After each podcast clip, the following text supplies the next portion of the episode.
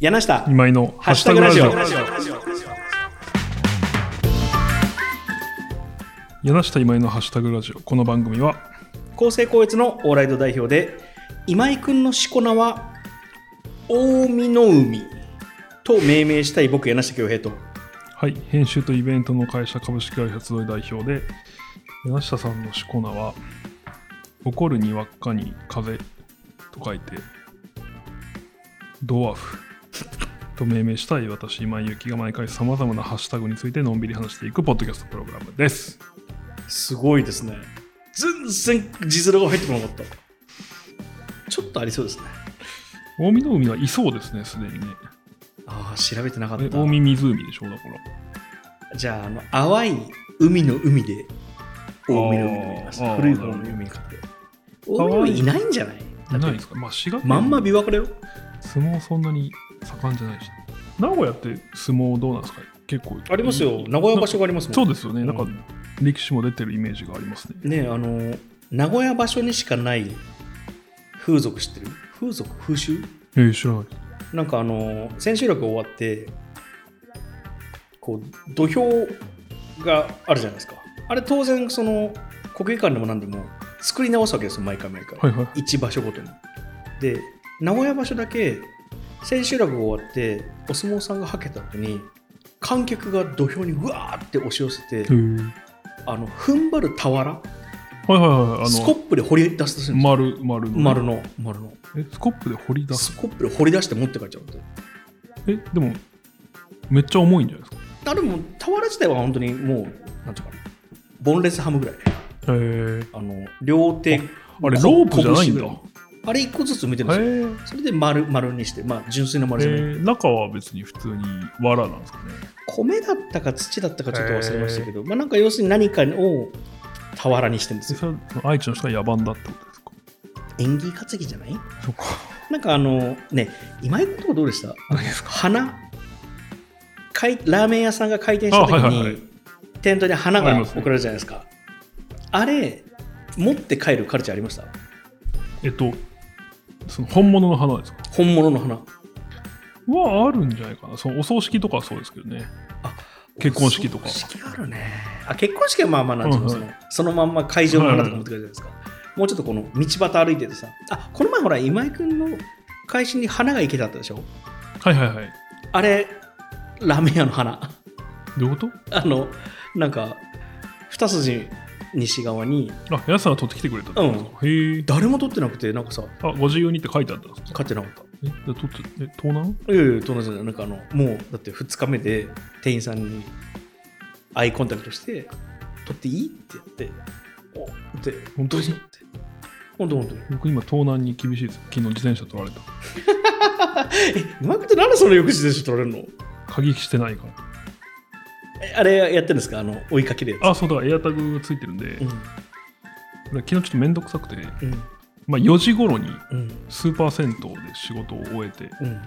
道に出たら、うんはい、落馬で、うん。自転車がないんですよ。もうて点線になってるんですよ。うん。あの、あったはずのうん。うものが、ん。ピコンピコン視覚的なねそうそうそう。で、まあでもね、僕は全くうろたえないんで。なぜならエアタグがあるから。エアタグだとあタクシー拾えばいてことですか？あそうです。で、しかも、ちょっと昨日ややこしかったのは、うん。ちょっと車を使う日だったんで、なんですか車に自転車乗せて、その自転車うん。だけ下ろして、うん。スーパー銭湯に行き、うん。で、また予定では自転車に乗って、車に戻って、はあ、は自転車積んで、うん。車を運転して帰る予定うん。だったんですよ。うん。でこの自転車がまずないんで、うん。タクシーでうんその車のとこまで行って、うんで、えっ、と、まあ、その間も動いてるんですよ、位置情報は。えだから、まだ盗難中というか、えうん。でも、まあ、気持ちとしては、このまま動き続けると思って。え今も盗難され中なんですよね？いや、今はもう戻ってきてます。え見つけたの？そうですね。どうしたの？いや、そうそうめっちゃオチ言うなと。え？今、やすさんめっちゃオチ言わせるなと思って。素人かな。素人だよ。え、じゃあ、じゃあ、じゃあいいよ。じゃあ、じゃあ、じゃあ、じゃあ、聞きますオチでもなんでもない。で、うんえっとややこしいんだから、うん自転車で自転車が一時動き続けていて、うんでまあその車で直接追いかけることも考えたんですけど、なるほどね。楽しいから、うん、うん、やべ。うんで、もその身の危険もあるじゃないですか、ああ、なるそのほど。どんな方かわからないし、うん逆上してね犯罪者ですかね。そうそう向こそうそうそう、はだから一応警察に連絡して、うん。今こういう状況なんですけど、うん。どうしたらいいですかね、うん。その多分僕一人で行かない方がいいですよね、うん。つったらもう絶対やめてくれって言われて、あとエアタグにめちゃくちゃ慣れてるんですよ今の警察へえ。い。面白いな、うん。あエアタグですねってうん。でとりあえず行くから待っててくれと言われて、うん。で。待ってたら、ん。そのなんか多分10代かなっていう女性のうん。おまわりさんうん。と実在するんだって思ったんですけど、うん。美人刑事 それはいるでしょうよ。うん。となんか鑑識のおじさんみたいおな3人が来てくれてであでもなんかそれもなんか面白かったんですけどその結構最初その10代っぽい人だけ来ててまあ結構こうなんていうんですかねまあ後から評価つけると評価って言ったらあれだけど、うん悠長に結構聞き取り。してたんですけどでその鑑識のおじさんがうん。5分ぐらいについてうん。「えそのあ今こういう状況です」って言ったら「うんいやもう一刻も早く行こうと、うん。その現場に、うん。そうだよね。そうそうそうでえっ、と刑事さんと鑑識のおじさんは車で来ているうん。でこれはセダンでうん。後部座席があるんですけど、うん。そういうことをすんだと思ったんですけど、えー、とこの女性警官を、うんあ女性おまわりさんを、うん。僕の車に乗せてくれって言うんですよへえ。で2台でうん。行くとうん。でちなみにその間僕ずっと免許証預かられてるそれ免許不携帯なんなんだよね。確かあでもまあ車には乗ってるかああ、そういうこと。そうそうそうでなんか50キロ制限のとこ35キロぐらいで走るような安全運転をうん。してですね、現場に急行したわけそうですそうそうそうでも行ったら結果的にはそのもう放置されていてだかはら取り返せはしたんですけどあ。うん。その取り物は見れないあくてあ。それ楽しみだったんですけどあのさ、今ちょっと思ったんだけどさ、今井君ってよく遅れるじゃないですか。そんな首かしげても。まあ、事実遅れるじゃなはいいですか。すいませんで、いやいや、謝る必要なくて、で、いろんなことにいろんな、なんていうかな、僕、この前、今井君とキャンプ行ったじゃないですか。はいで、それでいろいろ分かったことがあって、はいはい今井君の中の時間軸って猫みたいなんですよ。なんかその、1日っていう概念はあるけど、うん、その1日が24時間って概念が多分なくて、飯っていう概念はあるけど、その飯の前後に何があるかっていう段取りっていう概念が多分ないんですよ。これはね、事実なんですよ。で、あなるほど、だから今井君ってこういう風なんだって思ってたんですよ。はいはいそのキャンプ行くときに。嫌いってこちょちょちょ嫌いじゃない。あのファクト、ファクト。あ、今日雨が降ってきたねみたいな話で。今君ってそういう人なんだねっていうだけの話。はいはいで今のこの、えちょっと分かんない猫ってどういうことですか？えだから猫ってさ、なぜねあの別に正月も大晦日も関係ないじゃん。はいはいはいはい今日は寒いなとかぐらいしかないじゃん。はいはいはいそういう感じで、その、もう、今井君は目の前にそういう楽しいことがあって、うんうんその取り物を見たいっていう欲求だけで鍵をかけずにエアタグをつけると。いや別にそのでわざと泳がしてるわけじゃないわかるわかる。え、でも泳がしてるじゃん。泳だからいやもう鍵は嫌いなめんどくさいんですよはいはいはいはい。そうコンビニ今井君が鍵を毎日かけて鍵を開ける時間をさ、1日に60、はいはいまあ3分あるとするじゃ。うんんでもさ、その3分の蓄積とさ、うん何回かちょいちょい盗まれてるその12時間取られるみたいなのがあった時にさ、はいはいはいどっちが多いかで言ったらさ、変わんない気がするんだよ。そうですねまあただそのうちの自転車鍵を取り付けられないんで携帯しないといけないんですよ鍵をあの、チェーンロックは？そうそうだそそれを携帯するのが嫌っていういいじゃん、車で乗っけて運んでるぐらいなんだからいいじゃん。えどういうこと？車に乗っけて自転車運んでるったら車に乗っけてくるんじゃん。まあまあまあ、いやいやいや、理屈じゃないのよ、こういうのは。こういうのは。はいそれぐらいだから、今井君はそういう目の前の楽しい鍵をつけないみたいなことで、そのおまわりさんと一緒にこう、乗っかってって、それで多分、3、4時間もかかるじゃん。いやでも1時間ぐらいですよ全部であ、そう。はい1時間かかって40分ぐらいあとなんか面白かったのはそのどの署に配属になるかって、まあ、いわゆるガチャなわけなんですよはいね、はいはい。で、まあ、僕のとこ来てくれた人はその文京区のうん。方だったんですけど、うんうん。楽はあるよね。そうそうそうで、まあ、比較的平和だと。そのかん所轄としてはなるほど、なるほど。やっぱどこが大変なんですかって言ったらやっぱまあ新宿ですかねあっておっしゃっててそうそう豊島区じゃないんだ。そうやっぱ歌舞伎町が大きいと、うん。でもなんか面白いなと思ったのは、うあのじゃあそこが不人気かっていうとそうでもない。らしくて、うん。やっぱそのなんかある方がうん。働きがいがあるという人は言っていると。はいはいはい。ということで、まあ、私はちょっと遠慮したいですけど、でも、あの同期によっては、そっちでよかったって言ってる人もいますみたいなまあ、話が聞けてよかった。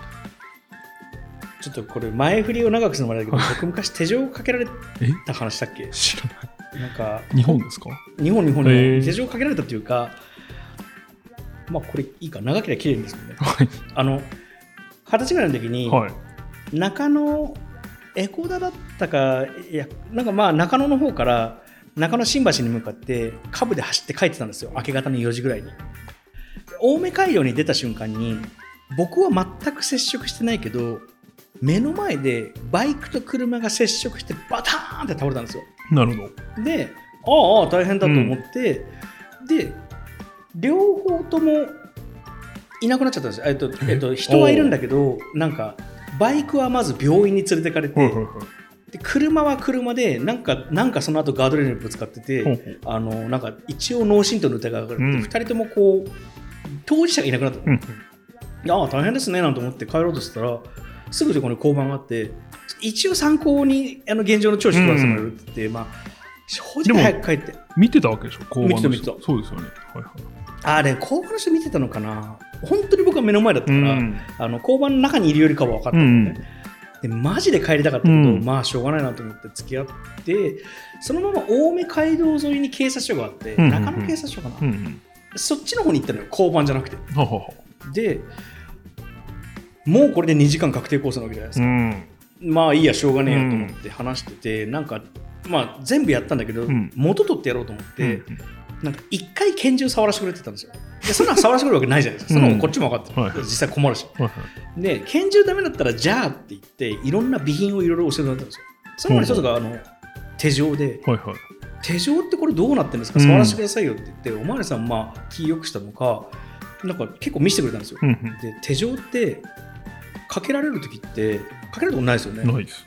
あのまずあのドラマでやってるようにこうガシャンってやって、うんうん。くるんガシッとかしないんですって、うんうんあれあのそれで被疑者を傷つける可能性があるから。必ず手で開けて手で押さえて閉めるんだ。丁寧にやるんですね。よって言った時に本当にガチャってかけられて、あの時になんかね本当にあ無理だって気持ちになる。いい社会科見学ですね。でもう一個手錠で面白かったのが、あの鍵穴の向きが必ず体む体になるように手でかけるつまり針金とかでああ、こうやってね。体側にあったら絶対に手錠の穴に手が届かないんですよはいはい。だからだから針金がどっかから壁から出てるみたいなとこに押し付けて、まあ、あるいはヘアピンとかで自分でこじ開けようとしてもああ、そっか。両手が手錠かかってる状態で、はい鍵穴が自分の体の逆側にあったら、うんうん手首を曲げればそこに届くんだけど、なるほど。確かに。体側にあったら絶対に手が届かないんですねはいはい。だから必ず鍵穴は体側に向けてかけるんだよってことを教えてもらって身をもって知った、これは今ね、皆さん、あの手のひらの付け根を合わせて、うん、えー、と合わせた状態で指先で腕時計が触れるかみたいなことを多分考えると分かりやすいですね。なるほどなるちなみにもう一個その時に教えてもらはい。った手錠トリビアがあって、ほど。うん。あれ警察学校の同期がみんな同じ手錠の鍵らしいですね。そのへー。おまわりさんが言ってたので今はどうか知らないよ。へだから中野の警察学校の何年何期だったらその人たちはみんな合鍵同じで。だから配属するときにばらけさせるのはあの基本的にあんまり同じ鍵が近寄らないようにしてるみたいな。へ必ず手錠を、え。マスターキーがあるんですね。マスターキーっていうか、でもはい。あるのかな？だからえあの同じ例えば今井警官うんが被疑者をうん。手錠かけるじゃん、それを引き渡すときに柳下警察官に渡すときはまず柳下警官の手錠をかけてから今井警官の手錠を外して回収して持ってもらって一瞬手錠が2つになる状態になって。じゃないとか合鍵がないからなるほど開かなくなるってっへていうのを昔教えてもらったえ。なくす自信あるな。鍵とか。だからあのまずお前さん慣れないってそんな悪を泳がして愉快犯みたいなやつはなれないんだよよくできてんだよここの仕事慣れないって言われたの2食目です。何もう一個は。あの、Google です。Google はその、行動指針に Don't be evil のがあって、邪悪だもんね。いやいや、なんかで同期に言われたこと、あの、Google に働いてる友達に言われたこと。今やイービルだから無理だよ。侵害。雑談って無限につなげれるね。本編いく？そうですね。今日だから、初のそのお4ハッシュタグ行かないっていう日ああ、行かないわ。これだって僕、イービルからもう一個いけるもん。行かないけど。はい。というわけで、はい。今日も聞いていただいてありがとうございます。よろしくお願いします。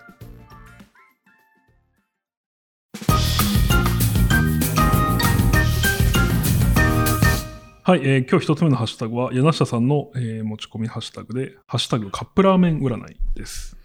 これ、この前、今井くんとはキャンプに行ったじゃないですい。か。はい。ふもとっぱらに。はい。静岡県ですね。富士山のふもとでふもとっぱうん。その時に、あの、集いの金子くんと。松田くんもいて、はいまあ、4人で行ったわけですよ。で、我々は一泊してきて、なんか、東京からつったらつったらこう、富士吉田通ってふもとっぱらに行く途中に、一回スーパーで買い物したじゃないですか。はい。とりあえず今夜は肉焼くぞと。はいはいはいいね、いいねと。うんで、なんか、炭水化物みたいなものはカップラーメンでも食べようじゃないかと。はい。で、みんなで肉とかソーセージ適当に買って、カップラーメンそれぞれ買ったんですよ。はい。何買ったか覚えてます？今井君自分が。僕は、マルジャン製麺、うん。醤油味。マロ醤油みたいなやつでしたね。味噌。あの、金子くんが、はい。ビッグのシーフードヌードル。えー日清カップヌードルビッグの、はいはい、シーフード。はい。で、えっと、松田くんも僕も全員日清で、はい。松田くんが多分、ノーマルなカップヌードル。うーん。で僕がカレーヌードル。はいはい。で、一応僕理由があって、うんうんまずその、キャンプ場で汁残すの嫌なんですよ。うんあの、捨てれないし。そうですね。で、たまにラーメンで汁飲みきれないやつがあるんですよ。うん。たまに。うん。なんか油か塩か。で、キャンプ場で汁を残すリスク、まあ捨てればいいんだけど、うん排水するのもねと思って、で、僕の中でああいう時に食べるカップヌードル、カレーが一番食べやすいんですよ、僕にとっては。なるほど。粘度が高くて、あ勝手にお汁が減っていくから。はいはい。で、入れるお湯の量も多少少なめでも多う分んいける。だから、汁を全部飲み切るカップヌードルとして、カレーが一番好き、うんっていうか使いやすいと思って、カレー買ったんですよ。で、朝、まあ今井くんが例のごとく朝起きてこなくて、まあ起きなくていいんだけど、キャンプだからさ、好はい。きにすればいいんだけど、はい松田くんと金子くんがお腹空いてて、僕もお腹空いてたから、まあ、カップヌードルも食べようかって言って、はいはい。お湯入れたわけですよ。はい。で、3人3種類のカップヌードルで、うん。今井くんが、まるちゃんを買ったじゃないですか。うん松田くんがボソッと、あ、これ性格出るなっうんうんうんて言ってて、ほう。その話を今したいって話です。どどう出るってことですか？僕松田君曰くはい。つまり、あの爽やかな富士山のふもとで。風が抜けながら、うん。何か外で飯を食うってことは、うん。もうそれだけで下駄が5、60点入ってるわけですよ。うん。ってことは、もう、あの、無難に置きに行けばそれだけでいい点を取れるっていうことじゃないですか。そこで120点を取る必要はない。うんもう絶対に80点、90点、100点になるのは分うかってる。ん。から、カップヌードルを選んだわけですよ。で、まあ、言ったらまあ、我々はそのまとも側なわけですよ。うん。まあもうあの別に非難はしないよ。で今井君はどういう気持ちでまるちゃんを選んだのかと、そういうのちょっと聞いてみたかったよね、その答え合わせというか。いいと思うよ、すごく、本当に。いや、そう、まあ、き基本的に僕は、その、新商品うん。や、その、食べたことのないものうん。に関して、まあ、割とその、極力、普段食べないものうん。とかを、特に旅先とかうん。においては、手に取るようにはしていて、うん。そのほほっとくと僕は好きなものしか食べないので、うん。そういうまあこうか課してるんですね、自分に。うん。うん。こういう時はこうした方がいいということですね。そうそう。で、一方で、でも、あっていうまあ前提がありつつなんですけど、カップヌードルとかは僕もやっぱそんなにこう失敗したくないというか、うん。締めだし、うん。もともと夜食べるつもりだったから、うんうんうん。そうですね。美味しかったっつって、ちょっと寒い中、うん寒くなってきた中、お腹いっぱいにして寝れたらなと思って買ってるので、うん。まあ、一定の保証は欲しいんですよね。うんうんその間にあったものがマルちゃん製麺だったという感じです。その、あの、美味しいに決まっているが食べたことはない。あ、マルちゃん製麺を食べてたことがあったんですね、何回か。ああ、袋麺の方はありますね。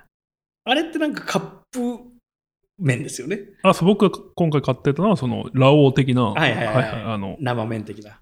まあ美味しいですよね。そうですね。あの後僕は一人で食べましたけど、あの、皆さんと別れた後、うん。美味しかった。まあ、非難とかじゃないんですよ。ただ、聞きたかっただけなんですよ。そうですね、なんか、なんだろう、そう、別にいいじゃないですか。いや、いいよ。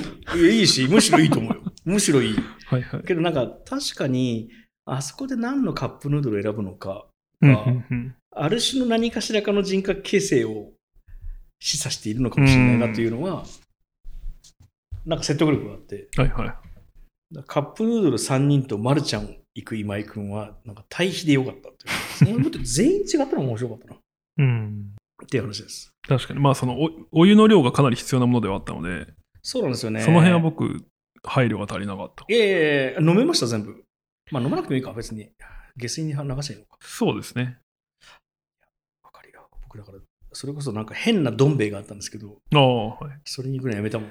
飲みきまあ、れないな。変などん兵衛とかはね、ちょっとね、絶対外れるじゃないですか。絶対外れるってことはないいですけど、でも、あの、まあもっと言うとキャンプ場じゃないよ、ね。キャンプではないそうそうそうわかるわかる。わかるわかる。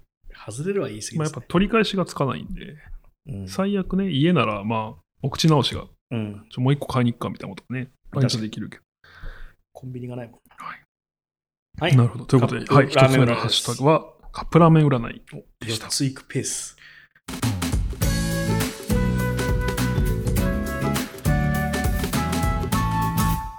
はい、えー、二つ目はですね、僕が持ち込んだもので、ハッシュタグ会議の点取り屋です。とてもいいと思いますけど、どういうことか一応聞いてもいいですか？その、僕、会議、うんあもちろん各種の打ち合わせ、それはクライアントともあれば、クライアントにお題をもらって提案をして、うん。それについてみんなでこう、カンカンガクガクやるうん打。ち合わせもあれば、えっと、社内で、その、まあ、これですけど、うちのメンバーたち、まあ、部部下たちがうん出してくる、その、アイデアであるとか、えっと、ロジックみたいなものを、まあ、精査する打ち合わせみたいなのもあるし、あともっとざっくばらんにみんなで意見を出す、ブレスト的な打ち合わせとかあるんですけど、なんかどれも自分の中でこう、なんとなく自己採点があるんですよ。うん。終わった後に。うん。で、あ、あれが言えて点取れたなとか、うん。あのタイム、つまりあの時にパッとアイデアが出て点を取れたとか、あるいはこういう懸念があるって言われた時にそれをこうちゃんと打ち返せた。事前に考えていたとか、あるいはその場で思いついたでもいいんですけど、ちゃんと打ち返せたなとか、なんか、なんでしょうね、こう、ゲームで言うと、うん。なんか、スコアが上がった瞬間というか、あの、まずその会議が、はい。チーム戦なのかリーグ戦なのかどっちなんでしょうね。つまり例えばああ10人参加してる会議があって、はいはい。5対5のチーム戦なのか、はいはい。10個のリーグ戦でその優勝を競ってるのか、その点を取った。時に、勝利、サッカーだと自分のチームが点を取ったみたいな。あ、まあそうですね。はいはいはいはい。はいはい。つまり、えっと、プレゼンだったら、まあ、会議じゃないけど、はいはい。プレゼンだったら、決まった、この受注したっていうのが、はいはい。その点の重ね方によってってことですね。そうです、そうです、そうです。ああ、なるほど。100%理解しました。いいですね。そうで、まあ、社社内の場合は、うん。なんかちゃんと自分が、自分に見せる意味を持たせられたかなとかなんですけど、いや、で、そのやっぱり、めっちゃ点取れる人、取れない人あって、うん。これはなんかバスケットボールに似てるなって思ったんですけど。だからもう何しても点入るみたいな。うんうんうん。レイアップも入るし、ジャンプシュートも入るし、うんスリーポイントも入るし、うんダンクだってできるみたいな人、もうなんか、全然フリーで打っても全然入んないみたいな人あって、で、なんか、なんとなくもちろんそのいつも点入る方がいいんで、自分の中でこう再現性を持たせたいから、なんとなくその、なんで今日調子いいんだろうみたいなこと考えるんですよね。うんうんでもなんか悪い時は大体寝てないとか、うん。うんと、まあでもそうですね、集中力が基本的に足りてなくて寝てないが原因のことがまあ正直多いんですけど、でも、いい時も寝てないことあるんですよ。うん。で、でも、いい時は、まあ今日とかそうだったんですけど、うん。その、プレゼンをした日っていうのは大体いい。プレゼントをした日に会議をするとその会議がいい。そうです。だからその、まあ、プレゼン自体も、まあ、盛り上がるというか、うん。全然ダメなプレゼンの日っていうのは多分そそんなにないかな。まあ、なんとなくこう、うんうんいいお客さんに恵まれてるので。うん。うん。あのまあ、わかりますよ。で、その調子でこう、その後の会議も、なんか、大体点が取れる。だから毎日プレゼンしたら、うんうんうん。毎日点取れるかもって思うんですけど、まあ、毎日プレゼンはちょっとあまりにしんどいんで、やらないんですけど。なんか多分ですけど、はい。その僕、仕事から集中力については結構言語化してるんですよ。はいはいはいで、集中力に4証言があって、うん。X 軸が、うん。えー一人でやる仕事はいはい。と誰かとやる仕事うんっていうのの軸があって、うんで、まあ、Y 軸が、そもそもルーティンワークとクリエイティブワーク。ルーティンワークっていうのはチェックボックスを埋めていけば終わる仕事がルーティンで、そもそもチェックボックスができない仕事がクリエイティブワークなんですよね。まあ、仮に Z 軸作るとしたら、多分締め切りの長さと短さなんですけど、うんまあ、それちょっと一回置いといて、うん。で、今 X 軸と Y 軸で4つ証言があるじゃないですか。はい。つまり、スタンダーローンのクリエイティブ、あ、ごめん、一人でやるクリエイティブワーク、一、人でやるルーティンワーク、うん。逆で誰かとやるルーティンワーク、うん。誰かとやるクリエイティブワークはいはい。っていうのがあって、多分、プレゼンっていうのは、えーごめん、で、集中力の話なんですけど、はい。集中力って、この証言をまたいだ時に減るんですよ。だから、えっと、例えば赤字称号みたいな、うんうんひたすら初行の赤字が最高で治ってるかみたいなうんのをチェックするっていう仕事があったとして、はいはい。これはルーティンワークなんですよ。そうですね。赤字が治ってればうん OK。うんそれだけですから。うんで、一人でやる仕事なんですうん。うね。ん。だから一人でやるルーティンワークなんですね。はいはい。で、一人でやるルーティンワークをしてるときに、なんか電話とか打ち合わせとかうん、誰かとやる仕事だと証言またぎますよね。うんうんうん。そうすると集中力が下がってうんパフォーマンス下がるんですよ。で、その、なんか一人でやるルーティンから誰かとやるルーティンに行って戻ってくるときに無駄が生まれるんですね。うんうんうんだから、午前中とか午後の単位でもいいから、うんそれを固めた方がいいんですよ、証言ごとに。うんうんで、もしかしたらその、プレゼンっていうもの、つまり、誰かとやるクリエイティブワークっていうものが固まってる日が調子いいんじゃないですか。ああ、なるほど。つまり、今井くんがもしかして自分で資料を作んなきゃ、これは、えっと、一人でやるクリエイティブワークですよね。はいはい。と、誰かとやるルーティーン。例えば、何か、えっと、会社の中の教育をしなきゃいけないとか、はいはい誰かとやるクリエイティブじゃないですか。はいはであ、ルーティーンのところもありますよね、その教育の中に。みたいな、その4証言をあっちこっち行ってる日は調子が悪くて、うん。なるべく1個の証言に固まってる時は調子がいいっていう感じがする。確かに、そうか。だから、まあ、睡眠もあると思いますけど、はいはい。むしろその証言がばらつく方が調子悪いんじゃないか。うん。誰かとやるルーティンワークっていうのは、なんか、遠足前にみんなで持ち物をチェックしようみたいな、例えばそういうことやそうですね。まあ何でも、例えば、えーっと、このラジオを収録するために、この会議室でセッティングをするとかは誰かとやるルーティンワークとかもしれないし、その時になんか企画考えてもうまくいかないみたいな。うんうんうん。校閲は？基本的にはルーティンワーク。でも強みは結構クリエイティブだって、あの、あいくつかあって、強みっていうのを説明してもらって。その文章を読んで、そのはい文章の中で間違いを見つけてくるっていう仕事。例えば、文章の中に出てきた単語を調べるのは事実確認で、その文章の中で関係しないですよね。うんうん他の資料とかインターネットを見ないと分かんないから、それは事実確認っていう作業なんですけど、文章の中で、まあ辞書ぐらいは使いますけど、うんうん文言を読んでその文言が間違ってないかを考える、うん調べる。あるいは私っていう漢字が、言葉が漢字で書いてある、ひらがなで書いてあるの混在とか。そうそうそうそうそう。で、例えば、私が閉じあの漢字なのかひらがななのかは、ルーティン化できると思うんですよ。ただ、これ、この作家さん別のとこでこう書いてたなとか、これもしかしてこうキャラクターによって使い分けてるのかなみたいなところはルーティン化できないので、基本的に強みはルーティンよりかはクリエイティブになる、うんつまりチェックボックス化ができない仕事であることが多い。す強みっていうのは、僕もうまく説明できない。どういう定義なんですか？工程としては。えっとまず、構成と校閲を一回分けると、構成っていうのは何かと前のバージョンと今のバージョンを比べて間違いがあるかを見つける仕事。例えば、初行っていうものがあって、うんさ最初のプルーフですね。で、それが治ってきて最高という2回目のプルーフが出るんですけど、初行の赤字が最高でちゃんと治ってるかはうん、前のバージョンと今のバージョンを見比べて赤字を直すじゃないですか。だから赤字称号は、ルーティーンだし、まあ、構成、うんあと付け合わせって言って、例えば手書きの原稿があって、その手書きの原稿がちゃんと手書き通りに入力されてるかなっていうのも、原稿っていう前のバージョンとゲラっていう今のバージョンを見比べて、ちゃんと入力されてるかなっていうのを一文字ずつ合わせればいいから、うんここに疑問を挟むじゃ基本ないわけですよ。これもルーティーンの構成。で、対して校閲っていうのは、今のバージョンしか見ない。前のバージョンはもう構成で終わってるから、とりあえず最高だったら最高しか見ない。うん最高というこの文章の中で間違いがないかなっていうのを探す、うん例えばミステリーなのに、なんか密室殺人なのに窓開いてないかなとか、うんこの方言チェック、例えば僕が愛知、名古屋の終わりの言葉を知ってるとしたら、なんかこの終わり弁は合ってるかなうんっていうのをネイティブチェックするとか、あるいはその漢字の間違いないかなとか、うんそういうこう、この最新バージョンの中で間違いがないかなとか、そういうのが強み。なるほど。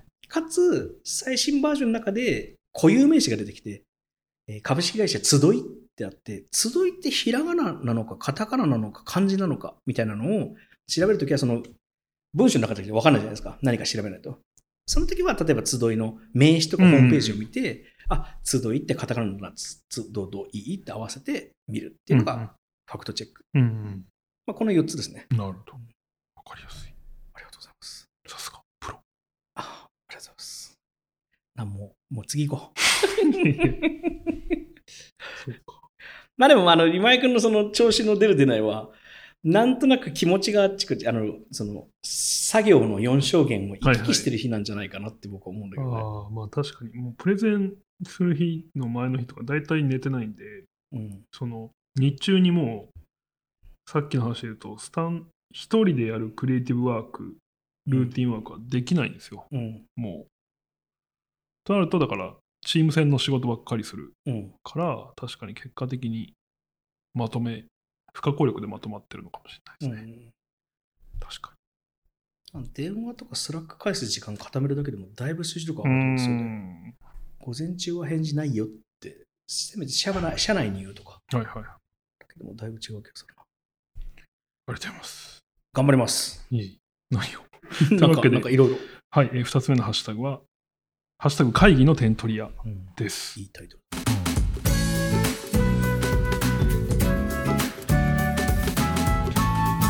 はい、では3つ目に移りたいと思います。はい3つ目のハッシュタグは、スタッフから事前にもらったここ1週間のトレンド入りハッシュタグリストの中から、ハッシュタグラジオが選ぶ今回のウィークリーハッシュタグを決めていくという流れになっております。はい。はい、というわけでリストを見ますね。4つ読み上げます。はい。ハッシュタグマック値上げ。うんうん。2つ目、ハッシュタグ恋人の日。うんうんうん3つ目、ハッシュタグディズニードライバー。4つ目、ハッシュタグだが情熱うん。は。い。それぞれ説明していきます。えーはいハッシュタグマック値上げ。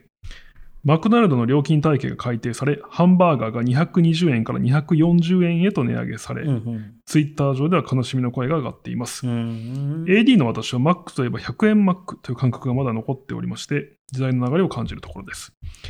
お二人のマックの思い出、昔と値段が変わったものの話などがあれば、ぜひお聞かせください。うん。僕、全くお金ない時からう、ん。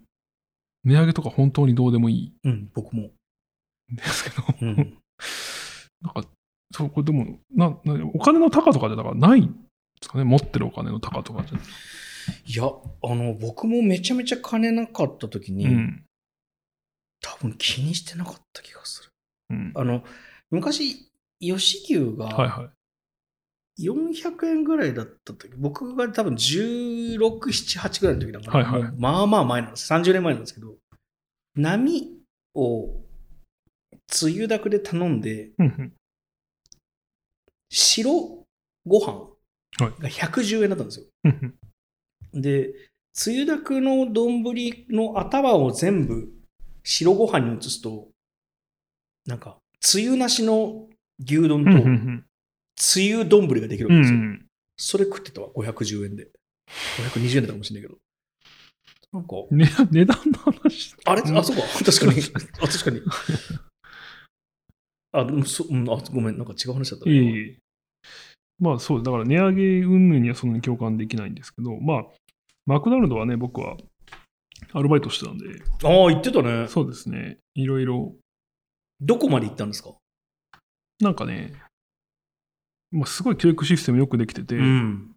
その、もうそれこそスタンプラリー的に、これが、あれ、ちょっとあの、ボーイスカウトみたいなやつですよね。ボイスカできることが貼られてくる。あ、そうそうそう。だから、ポテト揚げれる、うんハンバーガー焼け、ハンバーグ焼ける、うん。バンズ焼ける、ハンバーグとバンズ違うんだ。あとあった。でもハンバーグ作れる、ハンバーガー作れる、ダブルチーズバーガー作れるとか、月見バーガー作れる。月見バーガーは割と大変難しいんですけど、とか、まあそういうのがあって、で、僕は最終的にその、スイングマネージャーという、うん。まあ影の、レジの指名とか、あとまあ、要はその日、スイングマネージャーが一人以上いないと店を開けてはいけないんですけあど。まあその、つまり僕がいれば開けれるようになるというか、っていうのになり、なってって言われて、ずっと断りました。うん。じゃあどれぐらいの期間になったんですか？それ1年ぐらい、全然早くないと思いますね。そのん。自分がいなくても、うん。あつまり自分がまあ、その無茶してないですよ。無茶してないですけど、んそのなんか、まあ、なんだろう。どうしても別の用事が入った時に、自分がいなくてもうん。回るようにしておきたいはい。という気持ちがあったので、うん。あの、なんていうんですかね。誇示したわけですね。そうなんですよ。なんだろまあ、正しいと思いますよ。う。なんて言えばいいんだろうな。だからせ責任感はあるんですよ。うん。責任がない状態が好きなだけ。そうそうそうそうそうそう。持っちゃうと、うん責任を持ってしまうと、うん一応それを守ろうとはするので、まあでも良かったと思いますよ、やんなくて。あ本当ですか？うんそうで、別に時給も100円ぐらいしか変わんないんですよね。それもすごいシステムですね。そうですね。その人がいなきゃ店が開かない状態の金額っていくらなんでしょうね。いやまあ、あといくつかありました。あの、ドナルドが来るんですよ、昔は。ドナルドってキャラクターが昔マクドナルドにいて、まあ今もあいるか。の、椅子、ベンチに座ってる人ですよね。そうそうそう、あの殺人鬼みたいな。はいはいはい。あの、ピエロうん、わかるわかる。そうそうん来るってはいないか。まあ、そうそうそう来るんですね。あ、そうなんですね。そのあるんですよ。ミートミッキー的な。へえ。ミートドナルド。なんか、あ、人気あんの？いやそこが難しいとこで、うん。まあ、なんか賑やかしにはなるみたういん、まな。あそ。の誕生日会とかで。なるほど。そうそう。僕、だ大体マクドナルドってこう休憩室があるんですけど、うん控え室というか、うんあのある日、出社したら、その、うん彼が来てるのは一切知らなかったんですけど、うんあの、その控え室入ったら、うん。ドナルドがタバコ吸ってたことがありますね。え、あの、あの、化粧してる人で。おうそうですそうそうあでも知らない人なんですよ。その派遣されてくる人だかはいら、はいはいはい。その知らないドナルドがタバコ吸ってたこととか、ああとまあ、そのね、田舎だったんで、しかも24時間営業かな、うんあいや、1時ぐらいまでか。で、その、ドライブスルーがやっぱどんどん荒れてくるんですよ。あー、なるほどね夜に行くにつれて、やっぱ変なテンションの人がる。来るんで。で、僕、その、ドライブスルーの対応割と好きだったんで、まあ、接客、作るより接客の方が好きだったんうんですよ。うんうんで、あの、インカムでね、うん。で、カメラで見えてるんですよ。どんな車でうんどんな人が喋ってるか見えてるんですけど、そこでその、えっ、と、まあ、関西なんで、うん。そのあ、いらっしゃいませ。マクドナルドへようこそ。うん。えー、ご注文お決まりですか？ってうん。聞いて、で、なんか、シェイクうんとか。何味とか言わず。そうそうそう。んサイズも言わず。そうそうそう。あ、でもまあ、バナバナナのシェイクとか言ってたうん当時バナナがあったんで。うん。そのサイズはいかがいたしましょうって聞くと、SM サイズうん。とか言うんですよね。うんで、あ、SM どちらでしょうかって言うと、お兄ちゃんどっち？絡んでくるわけだ。そうそうそう。でもうどう、どうはしろうんですか？いやでもなんかその、暇だったら、うん。もまあ、そううか。店中聞こえ、店中っていうか、バックヤード中聞こえてるから、うんあ、みんなイヤイヤホン、あ、インカムしてる人はみんな聞こえてるんで、なんか、なんか、いけいけみたいなうん感じになるから、うんなんかその、あ、そうですね。まあ、どちらかというと、M ですかねみたいな こと言うと、すごい喜ぶんですよね。売り上げも立つしねそう そうかは手手叩いて。で、そうこう繰り返してうん。いるうちに、うん。あとあと何があったかな。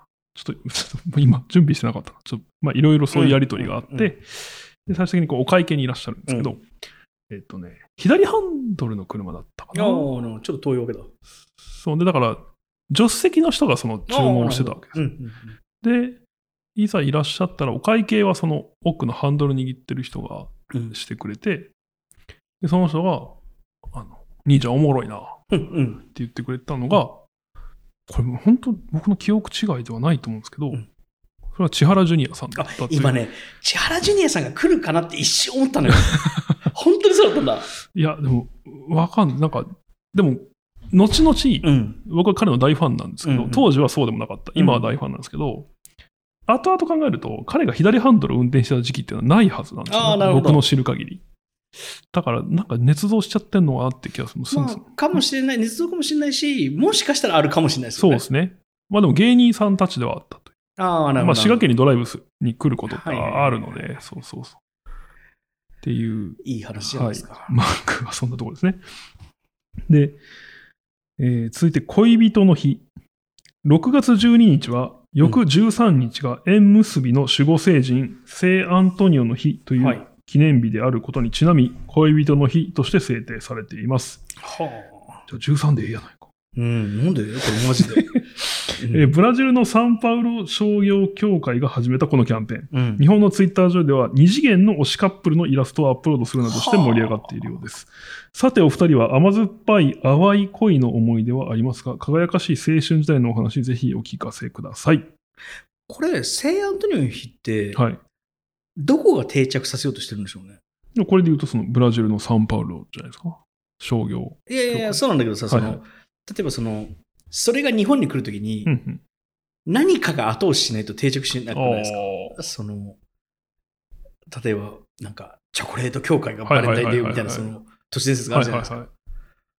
これなんだ？ハロウィンを定着させようとしてる人がいるんじゃないかとか。はいはいはいはい。まあ最近だ10とイ月のイベントないとースターもそうですよね。あ、そうそうそうそうそう。やっぱりイベントがないと、で、うん6月なんて特に祝日もないし、そうですね。僕も今、だから6月なんもないからかなと思ってましたけど、ね誰なんでしょうね。誰なんだろうな、これ。あ、アニメ、なんだ？いや、まあでも、ちょっと可能性としてあるのは、うん。ジューンブライド？いや、なんかこの日、うん。ブラジル、あ、ポルトガル語でめっちゃアニメの絵上がんな、みたいな。いや、これアニメってでもあるじゃないほら、日本のツイッターではだよ。ブラジルの人はこんなアニメは見ないよ。見ないことはないけど、そんなんちの。もうちょっと街に出てんじゃない？まあ、それもちょっとごめん、言い過ぎだわ。ネットフリックスのワンピースの発表会、ブラジルでやってあ大盛り上がりしてましたよ。あそれはごめん、ブラジルだわ。いやわかんないですけど。なんでしょうね。確かにな。どこがやってんだろう。どこだと思います？マーケいやティングし、てるあのーこ結婚系、例えば会場とか、美容室とか、美容室は違うか。これでも前日だっていうのが肝なんじゃないかこれなんで前日なんだろうな。ね。ね。13がキリスト的に良くない日だとされてるから。あああ。違う、逆か。翌13にやってんだもんな。うん。わからん。恋人にして知ってました？今井君。いや、知らなかったです。僕も知らなかった。これから何年かしたら定着したりするかしないかするんじゃないですか。うんイースターもね、イースターは誰が、ディズニーかな？え？イースターはディズニーっぽいですね。なんかキリスト教系多いですね。あハーロハロウィンをキリスト教系で入れていいのかどうか置いといてはいは。やっぱそれはその、アメリカの影響下にあるっていうことなんですかね。アメリカなのか、欧米なのか。いや、だイースターわかるんですよ。イースターの、にちなんだ限定グッズが売れる。から、ディズニーランドがイースターを押すのはわかるんですけど、ああ、なるほどね。恋人の日はどこでしょうね。まあ、飲食業界とか、まあ、だから、あのジュエリーとか、あーなんか関連、ギフト系。恋人関連商材はいっぱいあるじゃないですか。はいはいはい。プレゼントとか。うんうん。そこなのかな。これ定着するかしないかかけようぜ。ああ、僕はしないと思いますね。えー僕もしない気がするけど、じゃあする方にかけるわ。来年、うん、だってディズニー、なんかバレンタインが廃れつつあるじゃないですか。バレンタインは単純に今に合わないよ。何ですか？ジェンダーのこととああ、か、女性が男性にってことは。リモートのこととか、まあね。そのいろんな機会がバレンタインの逆を言ってるじゃないですか。はいはい。や、だからその、みんなが楽しめるものじゃないと盛り上がんない。うん。だハロウィン、まあ、ハロウィンも、その盛り上がりの波はどうなのかわかんないけど、まあ、みんなでってキーワードになってます。そうですね。やっぱ恋人の日って、それこそ既婚者は多分自分ごと化しにくい確かし、ちょっ、となんか流行りにく今そう20代はともかく30代、40代、障害未婚率みたいなのが確か40%ああ、そっかそっか。そういうの上がってくるんですよね。と、単純に確40%は小県にいるってことですよね。そうですね。めっちゃ単純に言うと。はいはい。障害未婚率だから、離婚独身みたいなのを含めればもうちょっと5上がるね。そうですね。って考えると、まあ十分な証券な気がするんだよな。なるほど。でも恋人の日だからなんかし、なんか定義が欲しいですね。恋人の日はこれをする日ですがなうんいと、確かに。チョコ的な。確かに。わかりやすいですよね。そうそうそう。でも、バレンタインと一緒ですね。あ、バレンタインとは違うのか。もう恋人だから、じゃあ、なんか、チャーハン食べようとかいうふうに。例えばバ、バレンタイン、そうですよね。いや、聖アントニオの日がチャーハン食べる仮になったとしたら、じゃあチャーハン行くとかになるわけですもんね。なんかやっぱ流行る日ってのは、その何か普段したいことに対して言い訳を与えられるといいんですよね。だからクリスマスとかも、いいディナーはまあもちろん別に食べたいけど、言い訳になる。いいプレゼントもそうですね。ではいはいはいはい。恋人の日が何の言い訳になるのかっていうのは、まあ、例えばなんかホテル業界とかがうん恋人の日限定プランみたいにいっぱい出して、うんちょっといいホテルに泊まる日とか、まあ、そういう風になる可能性はあるのかな。すげえ多分、これ AD が意図したのとは全く違う方向に、どんなこと意図したマーケティング分析みたいな話になってますね。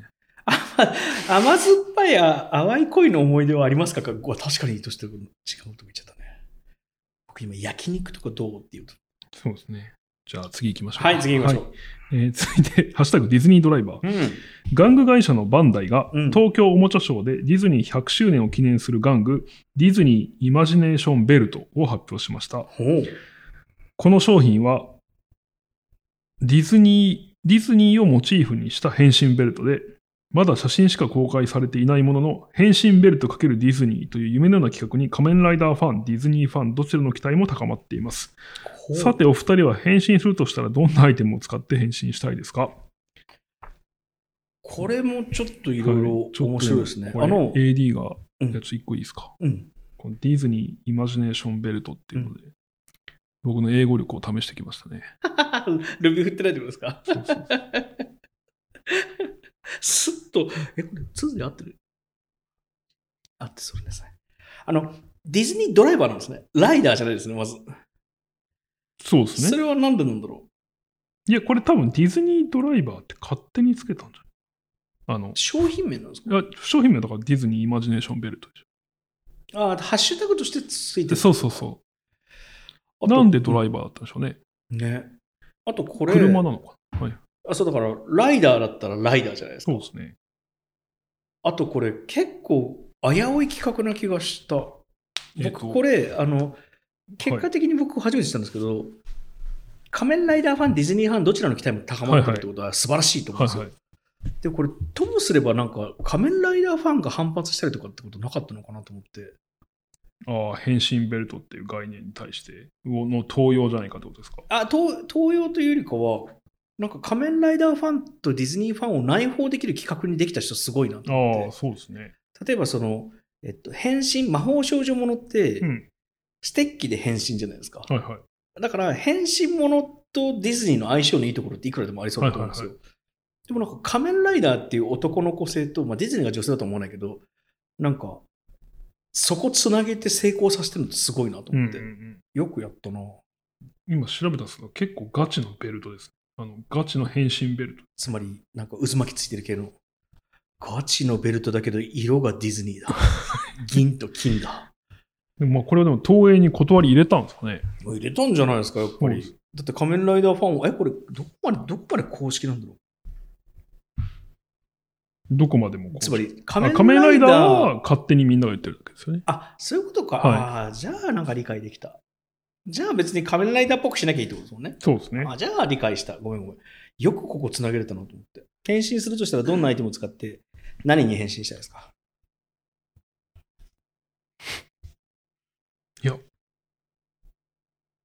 なんだろう。同感。こっそりしたいかな。するとしても。なんか、変身とかあんま言いたくない。ああ、物陰でしたいですね。つまり、あの、変身アクションははいちっちゃい方がいいってことですね。そうですね。なんか、じゃあライターぐらいの大きさの方がいいってことですか？そう、フリース、あそうですね。ジッポーは、ジッポーカチッ、でうん2回カチカチってやったらとか、それ、何に？その手元でできる。何に変身するんですか？何がいいですかね？これ、はい あの、はい透明人間って映画とか舞台ってはいはい昔からじゃないですか。はいはい。で100%サイコホラーものに行きますよね。つまり人間は透明人間になれたら必ず悪事をする。はい、はい。まあ人生が狂う。はいはい。これ、それを内包しますね。どういうことですか？つまり、あの、バットマンしかり、はいはい何でも、その世を忍ぶ仮の姿を作らないと、正義ができないから正義をしてるいうのがうん本来のその変身ヒーローものじゃないですか。うん。でも、一大義なく。般市民うんが本当に変身できたら、本当に正義ができるのかって話じゃないですか。本当にヴィランになあらないのかはいはいはい。これヴィランになる気がする。あだから、今井くんの自転車の鍵みたいなもんで、あ、はいはい。鍵開けとくから取られる犯罪を助長してるかもしれないじゃないですか。わかるよ。まあ別にその痴漢の理論と一緒で、はいあのやる方が悪いに決まってるんだけど、あそれ分かった上で、変身しない方がいい、僕は。はい。うんなるほどな。まあね、スーパーパワーを得たらどうするかっていうのは、なんかでもそそういう作品も増えましたよね。まあ、古くはウォッッチメンがそうだし、まあ、バットマンもそうですよね。ああ、そうですねジョー。カーもそうだし。あと、キッカースという作品もそうだし、確まあ、最近だとザ・ボーイズという作。品があ、それ見てない。そうですね。ザ・ボーイズは面白いですよ。その Amazon オリジナルですけど、うんプライムオリジナルで。アメコミじゃないんですね。アメコミじゃないんじゃないかな。多分そうですうね。で、その要は、まさにそう、あの、透明人間の先の話と一緒で、そのスーパーパワーを得た人たちが、うん。スーパーセレブかつうん。アスリートみたいな存在として地球にいるっていう設定で、うんだから CM とかに出まくるし、その事務所に所属してるんですけど、で、外面めっちゃいいけど、うん。全員その裏では人格が破綻しているっていう。でね、その一番強いやつが、うん。あの、目からビーム出せるんですよ。はいはいはい。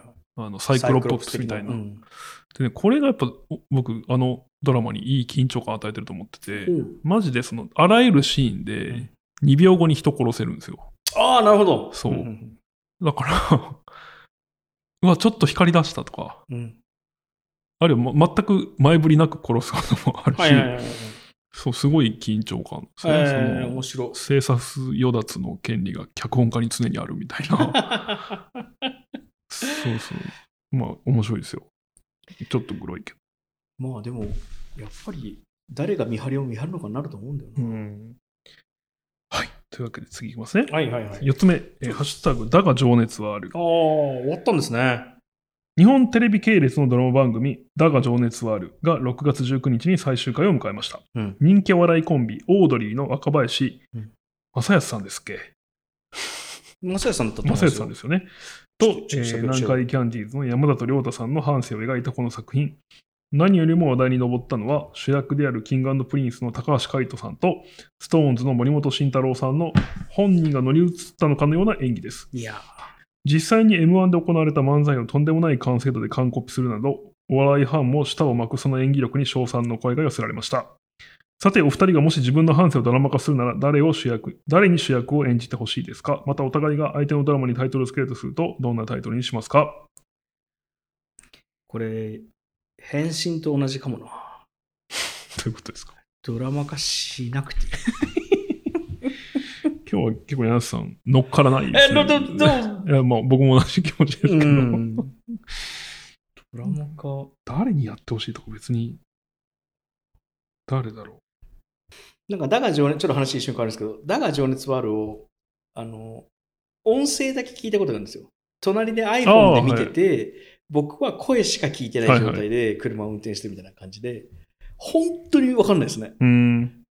本当に再現度高い。ああ、うんその、特に漫才シーンとかのですか？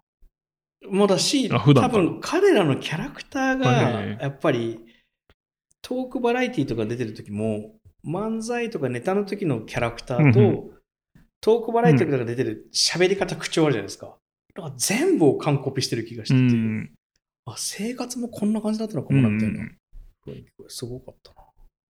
なんかでもこの AD の気遣いを感じますね。若林正康にはルビを振らず、うん。ストーンズにはルビが振ってあって、やっぱおじさんだと思われてるなっていう。ああ、これそうか、読めないか。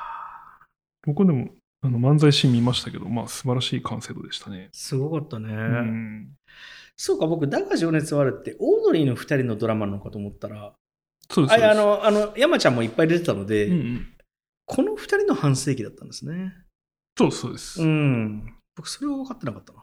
まあ二人はその足りない二人という番組でずっと二人で漫才とかやって、まあ超仲良しなんですようん。うんうんね。うん。今君、誰に、誰に主演やってくださいですか？いやー半世紀を別に描いてもらうほど何か業績を残したわけでもないしな。そうですね。逆にどんな人が半世紀を描いてもらえるんでしょうね。ああ。何をやったらいいんだろう。ままず誰でも知ってるですよね。そうですね。うん。まあ、誰でも知ってるじゃないけど、ずっとそれやり続けてるのは朝ドラですね。なるほど。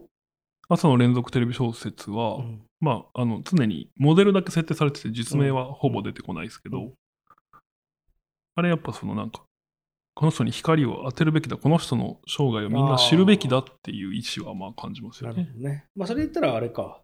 プロジェクト X しかり、プロフェッショナルしかり。ああ、そうですね。なるほど。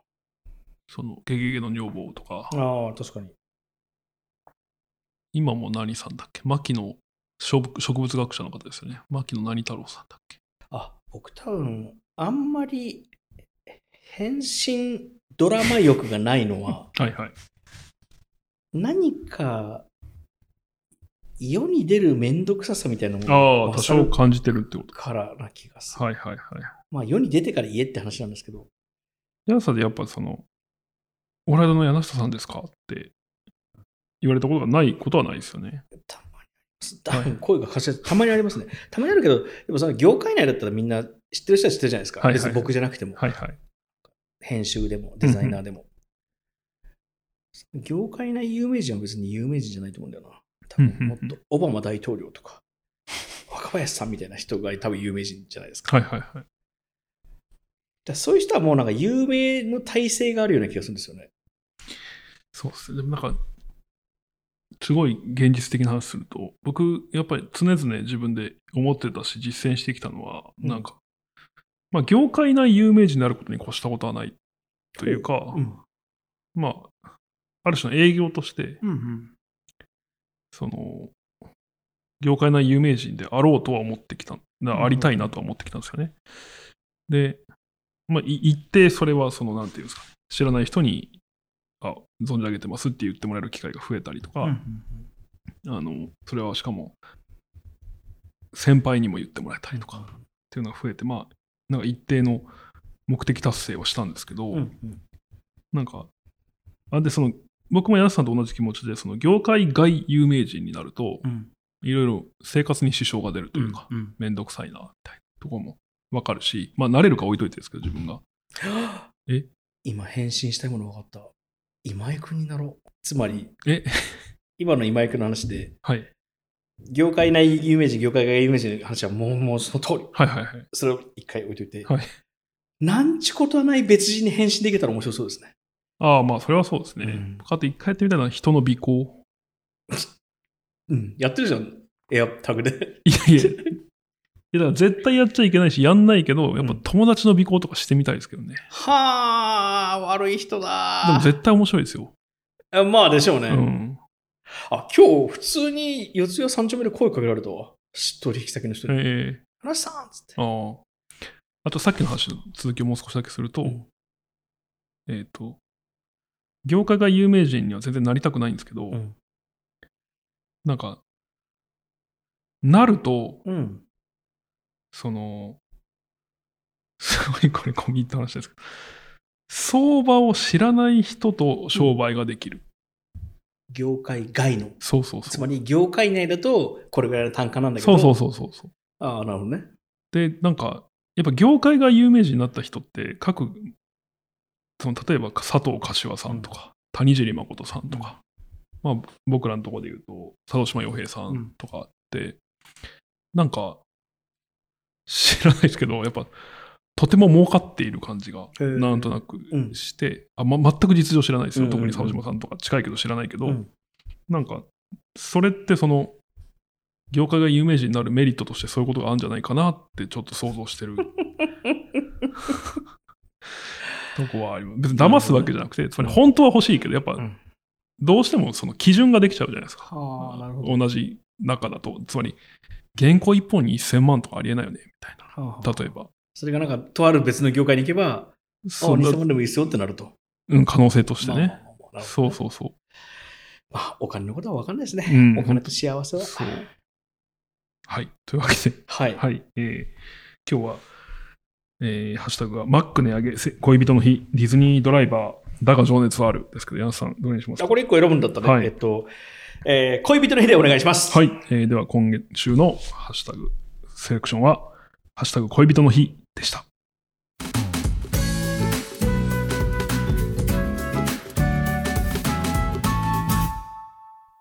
では、え4つ目のハッシュタグです。こちらは、えー抽選で選ぶという形になってます。4つ目のハッシュタグは番組に寄せられたお便りとスタッフが選んだ、えーハッシュタグの中から、えー抽選で1つ選んで、えー話していくという趣向です。はいはい。ガサゴソガサゴソ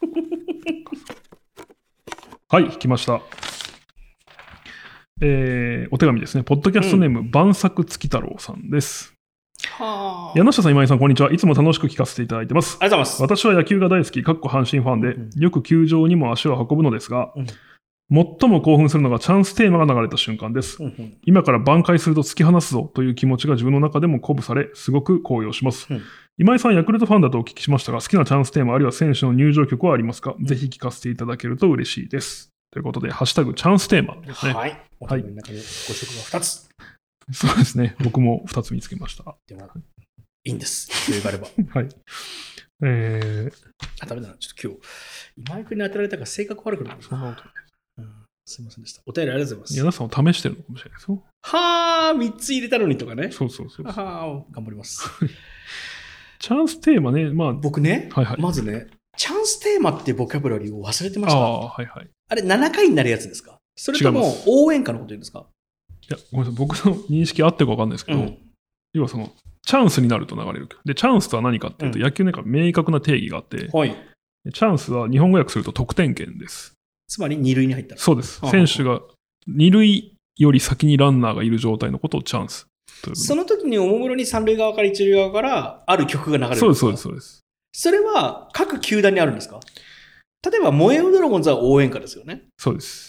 それがチャンステーマは何て言うんですか？まあ、中日じゃなくてもいいですけど。ちょっと分かんない。ヤクルトは？や、分かんない。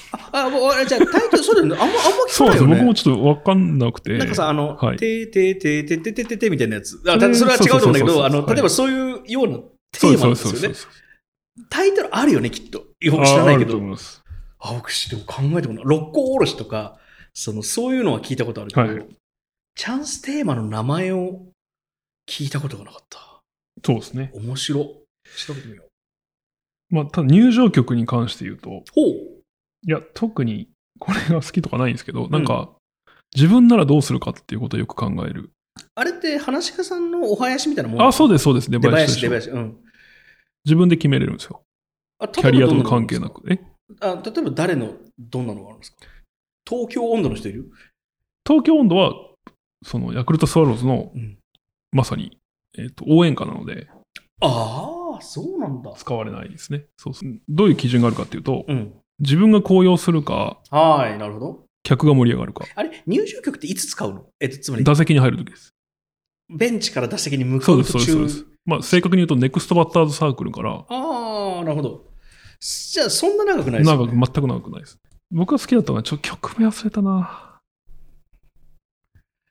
バレンティン、どんな曲？ウラジミール・バレンティンという、うん。あ、選手の。沖縄、あ、沖縄じゃない、オランダ・キュラソー島出身の選手が使ってたのが、あのね、タンタンタンタンタンタンタンタンタンタンタンっていうあの、すごい有名な洋楽なんですけど、結構静かな。はい。それね。そう、でもそれはやっぱね、その、バレンティンってむちゃくちゃホームランバッターなんで、すごい多分相手にプレッシャーをかけてた。すっごい僕それかっこよくて好きだったんですけど、いいね。そうそうそう。だそういうパターンもあるし、で、やっぱ自分の好きな曲選ぶ人が、あとなんかその、自分の名前にちなんだ曲みたいな、うん。例えばこう桜井みたいな選手がうん。桜坂みたいな曲を使うとか、あーそういうの僕好きなんですけど、やっぱ完全に自分の好きな曲選んでるのって、うん。あ僕はだからどっちかというと多分サービスで選んじゃうんですよ。それを周りが聞いてどう思うか、そうそうそうそうんで、でも分かんないですよ。結局打つのが一番の恩返しなんで。まあ確かに。そうそうそう。だから、どっちがいいんだろうって、ちょっと結論は出ないんですけど、うんそうだ、自分なら何にすっか、だからその、一定自分が売れた選手で、うん。もうみんなが、今井といえば、あのバンドだよね。っていうことが知れ渡ってたら、例えばクルリーを使うとかっていうのはありだと思うし、はいはい。なんですけど、いや、これ面白いな。だから例えば、あの、ロッキーのテーマとか言うと、はいはいはい例えば宇宙戦艦ヤマトでもいいんだけど、はいはい。嫌が上にでもこう、盛り上がる曲じゃないですか。そうですね。そこで打てなかったら嫌ですもんね。まあまあそうですけど、それも含めていいですね、この選曲。はいはいはい。あ、でも、本当にかっこよかったのは、イチローうん。はうん。メジャーに行って、うん。えっ、と、ロックバージョンの天城越はあ。えを入場曲にしてて、めちゃめちゃいいね。で、これ一回、京都音楽博覧会っていううんくるりのフェスに石川さゆりさんが出た時に、ん。それ歌ったのえっ、とね、そうそう、ロックバージョンのイントロだけロックバージョンで、その後天城越えあを、それはもう野球ファンとしてはめちゃくちゃ嬉しかったですね。ああ。ここにも文脈があるんだな。メジャー、あとね、メジャーは、えっ、とね、よかった、MLB ディアス入場とかで調べてほしいんですけど、はい。えっと、この間の WBC で、うん。どこ代表だプエルトリコ代表かな。で、うん。すっごいピッチャーがいたんですよ。クローザーでディアスって言うんですけど、うん。うん。でディアスは勝った試合で、うん。あの、勝った瞬間に跳ねすぎて、うん。シーズンを棒に振るえ？怪我をしちゃったんえですけど、着地したってことそう。かわいそう。うん。喜びすぎて。で、このディアスの入場であ、メジャーのクローザーって結構そういう演出があるらしいんですけど、うん。クローザーっていうのは9回に出てきて、はい。最後3人。抑えるうんうんで、だからやっぱ相手に絶望感を与えるというか、ああ、なるほど。で、ディアスはそのね、ちょ曲名は僕知らないんですけど、そのトランペットで、ほう。トランディアスのトランペット吹くためだけの人が球場に来てて、で、その高らかなトランペットのイントロの後にうん、ちゃんとその入場曲が流れて、へー入って、もうなんかそれだけ見に行きたいなってぐらいかっこいいですえ、。それ生音なの？そう、一本？そうです。はあ。球場中に響くんですよ、トランペットが。うわめっちゃいい演出だね。いや、あれ、そう、日本でも。まあ、横浜ベイスターズの抑えの山崎康明っていう選手は、あのうん、安明ジャンプって言って、球場中が跳ねるっていう。えまあ、それはそれでかっこいいんですいけど。やー、あのーフェスでもなんでも、はい3000人以上の人が跳ねると本当に地響きしああ、ますよね。そうです、そうです。あれプレッシャーですよね、うん相手にとってみたら。なんか、ああいう球場なりしてないだけで飲まれちゃう選手いるだろうなと思うもんそうですね。ね。はい。というわけで、えー、晩作月太郎さん、いい名前。ありがとうございました。何か新しい作が見つかることを祈っています。ね。ハッシュタグチャンステーマでした。はい、えー、以上になります。はいえーお疲れ様でしたお疲れ様です。6月30日公開分ですが、うん。皆さん何か告知することはありますか？はい。はあ6月も終わりなので皆さん、後半頑張りましょう。以上です。で、えっ、と、柳下今井のハッシュタグラジオは、各週金曜日に Spotify、Amazon Music、Apple Podcast で更新しています。フォローがまだの方はぜひフォローをお願いします。更新情報は番組の Twitter アカウントと Instagram でもお知らせしています。Twitter または Instagram で柳下今井のハッシュタグラジオと検索してもらえればアカウントが出てきますので、そちらもぜひフォローをお願いします。番組では聞いてくださっている皆様からのハッシュタグおよび感想も募集しています。概要欄に記載のお便りフォームから柳下さんと僕に話してほしいテーマや単語、ご感想を送っていただけると幸いです。というわけで本日のハッシュタグラジオは以上です。いつも聞いてくださってありがとうございます。ありがとうございます。柳下。今井のハッシュタグラジオでした。